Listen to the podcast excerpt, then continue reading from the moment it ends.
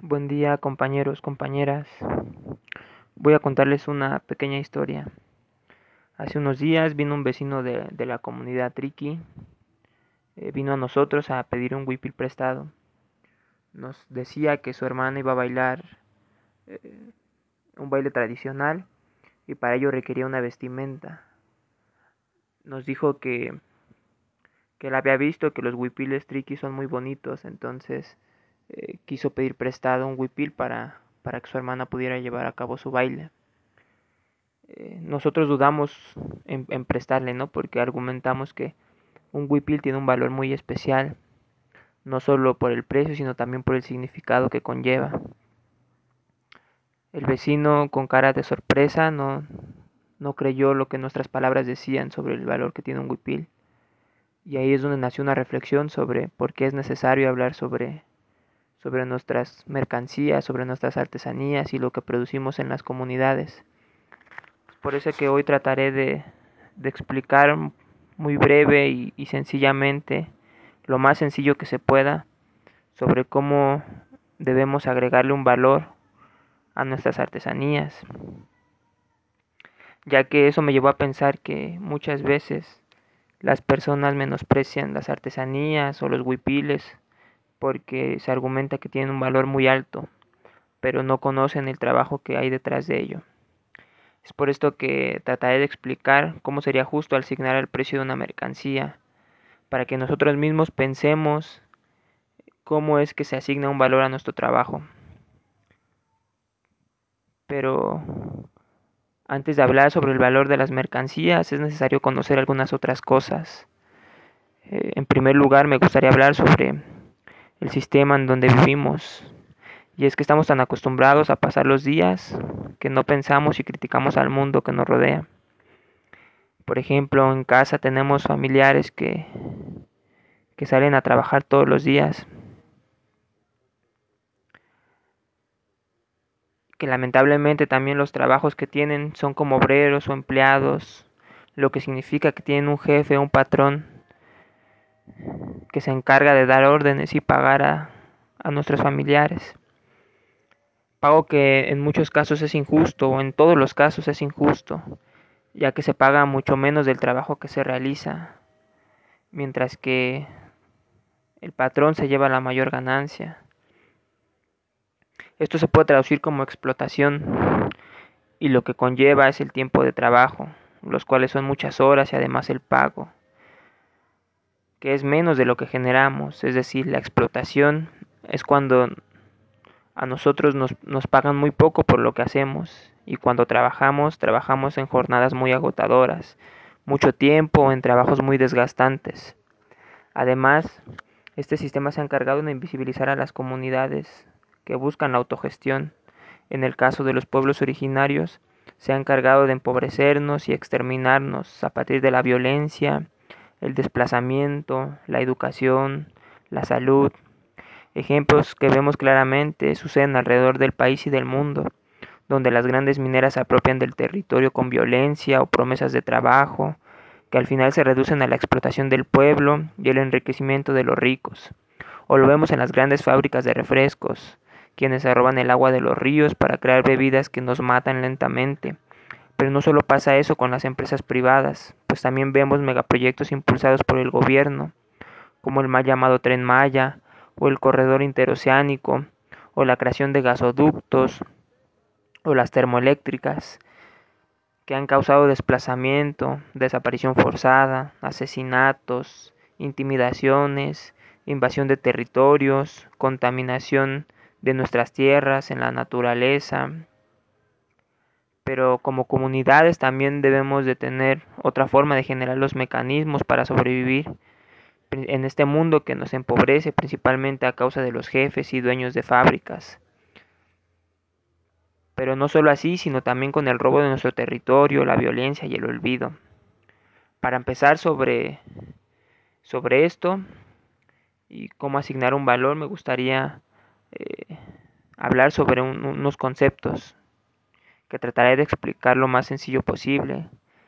Eh, para empezar hablaré sobre un concepto que es el tiempo socialmente necesario, que aunque parece un concepto difícil, no es más que el tiempo que tardamos en crear algo.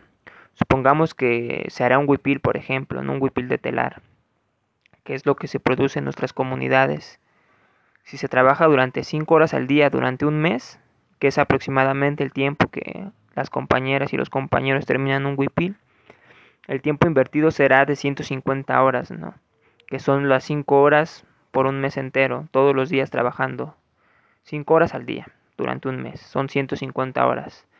De tal manera que el tiempo socialmente necesario es el tiempo que hemos trabajado hasta terminar eh, nuestro, nuestro huipil o nuestra artesanía. ¿no? En este caso utilizo el ejemplo del huipil. Otro ejemplo es cuando se hacen pulseras o diademas o cualquier artesanía que hagamos puesto que su realización se necesita de un tiempo específico para terminarla. Todas las artesanías que producimos, como las diademas, las pulseras, los guaraches, el huipil, son mercancías, lo que significa que tienen un valor específico. La mercancía es todo aquello que se puede vender o comprar y que tiene un uso. Puede ser un uso para vestir o para comer o necesario como las medicinas. Si pensamos en lo anterior, podemos reflexionar por qué hay cosas más caras que otras y que muchas veces son más importantes y necesarias para que podamos vivir bien. Para eso es necesario que hablemos sobre la oferta y la demanda. Cuando hablo sobre oferta y demanda me refiero a la cantidad de cosas que hay y la necesidad que tenemos de usarlas. Usaré nuevamente el ejemplo del huipil. Si nosotros buscamos en el mercado un huipil tricky, no podemos encontrarlo o en el tianguis o en, en el centro donde vayamos a comprar cosas. Por varias razones.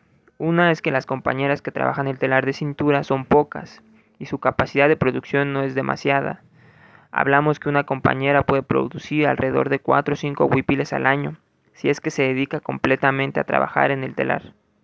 Cosa que muchas veces es imposible porque también hay que salir a vender, hay que salir a, a realizar nuestros trabajos. Eh, trabajos que son necesarios para sobrevivir y para tener recursos para comer, para vestir, para tener donde vivir.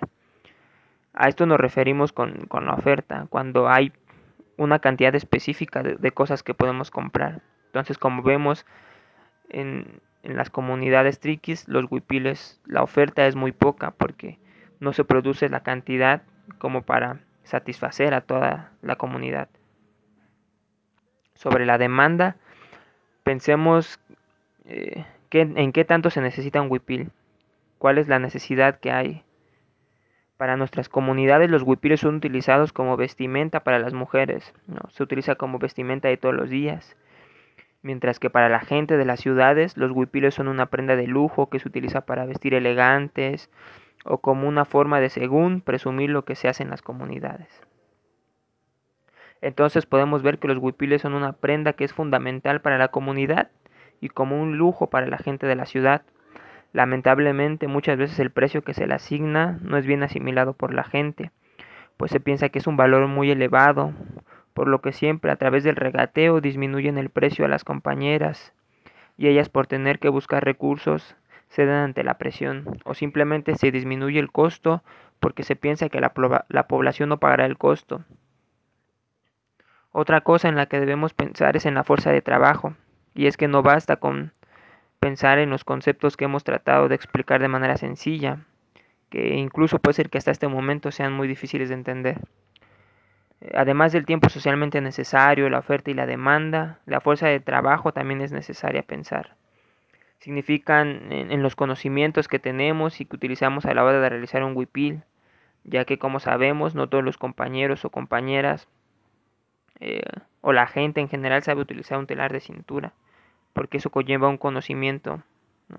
Además del conocimiento sobre el telar de cintura, existe un conocimiento sobre nuestra cultura, que se ve reflejado en el tejido del huipil, en los colores y las diferentes figuras que se tejen en todo el huipil, que muchas veces son, o más bien en todas las ocasiones, estas figuras son representaciones de, de un pasado que, que nos han dejado nuestros antepasados. Eh, esto es un conocimiento que ha sido heredado a lo largo de los años y del tiempo. Además que hay un trabajo que se realiza con nuestras manos que es muy minucioso a la hora de tejer, ya que No es muy fácil tejer eh, un huipil y sobre todo realizar figuras en un telar de cintura. Entonces tenemos que lo principal para asignar el valor de nuestras artesanías son el tiempo socialmente necesario, que es lo que nos tardamos en realizar una mercancía, la oferta y la demanda, que es cuando hay disponible, y qué tan necesarios son la fuerza de trabajo que invertimos, donde viene incluido nuestro conocimiento y la fuerza que ejercemos. Es necesario que tomemos en cuenta para que la gente reflexione y vea lo que hay eh, detrás de todo esto, ¿no? Porque las, los trabajos que realizamos no son cosas menores, son trabajos minuciosos que hay que ir perfeccionando a lo largo de los años y a lo largo de la práctica. Eh, porque esto nos ha costado aprender y realizar el trabajo además conlleva un gran conocimiento. Esta reflexión me surgió después de que el vecino no creyó en el valor de un huipil, pero se puede aplicar a las cosas que producen los y las compañeras, como pulseras, aretes, café, bolsas, guaraches, juguetes y todo lo que se nos ocurra. Eh, esto es necesario porque nuestras mercancías son arte y tienen un trabajo que nadie ve, pero que nos cuesta sudor y cansancio. Y por eso es necesario que, que se valore lo que hacemos de la manera más justa porque pues a las comunidades se nos ha invisibilizado y una forma de poder exteriorizar o de poder demostrarle al mundo que, que seguimos existiendo es a través de, de la lucha, de la resistencia y de las artesanías y del arte que producimos.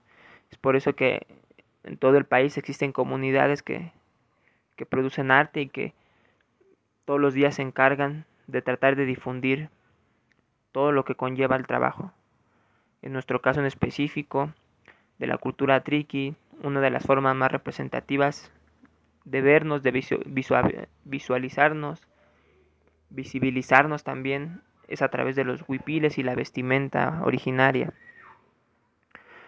Cuando ponemos atención, vemos que los huipiles, aparte de, de estar tejidos, tienen una cosmovisión o una cultura plasmada que se ha heredado a través de los años y aparte lleva un trabajo que ha sido difícil de realizar durante mucho tiempo.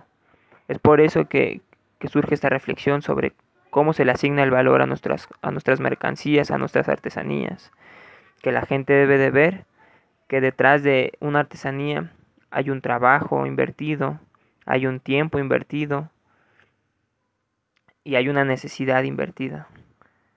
Entonces, eh, Hago esto para, para invitar a la reflexión, para que se asigne un valor justo y para que la sociedad vea que las artesanías y los huipiles y todo lo que se produce en las comunidades conlleva un trabajo muy valioso y muy cansado. Agradezco por escuchar y espero haber sido lo más claro posible en esta reflexión que realice. Gracias.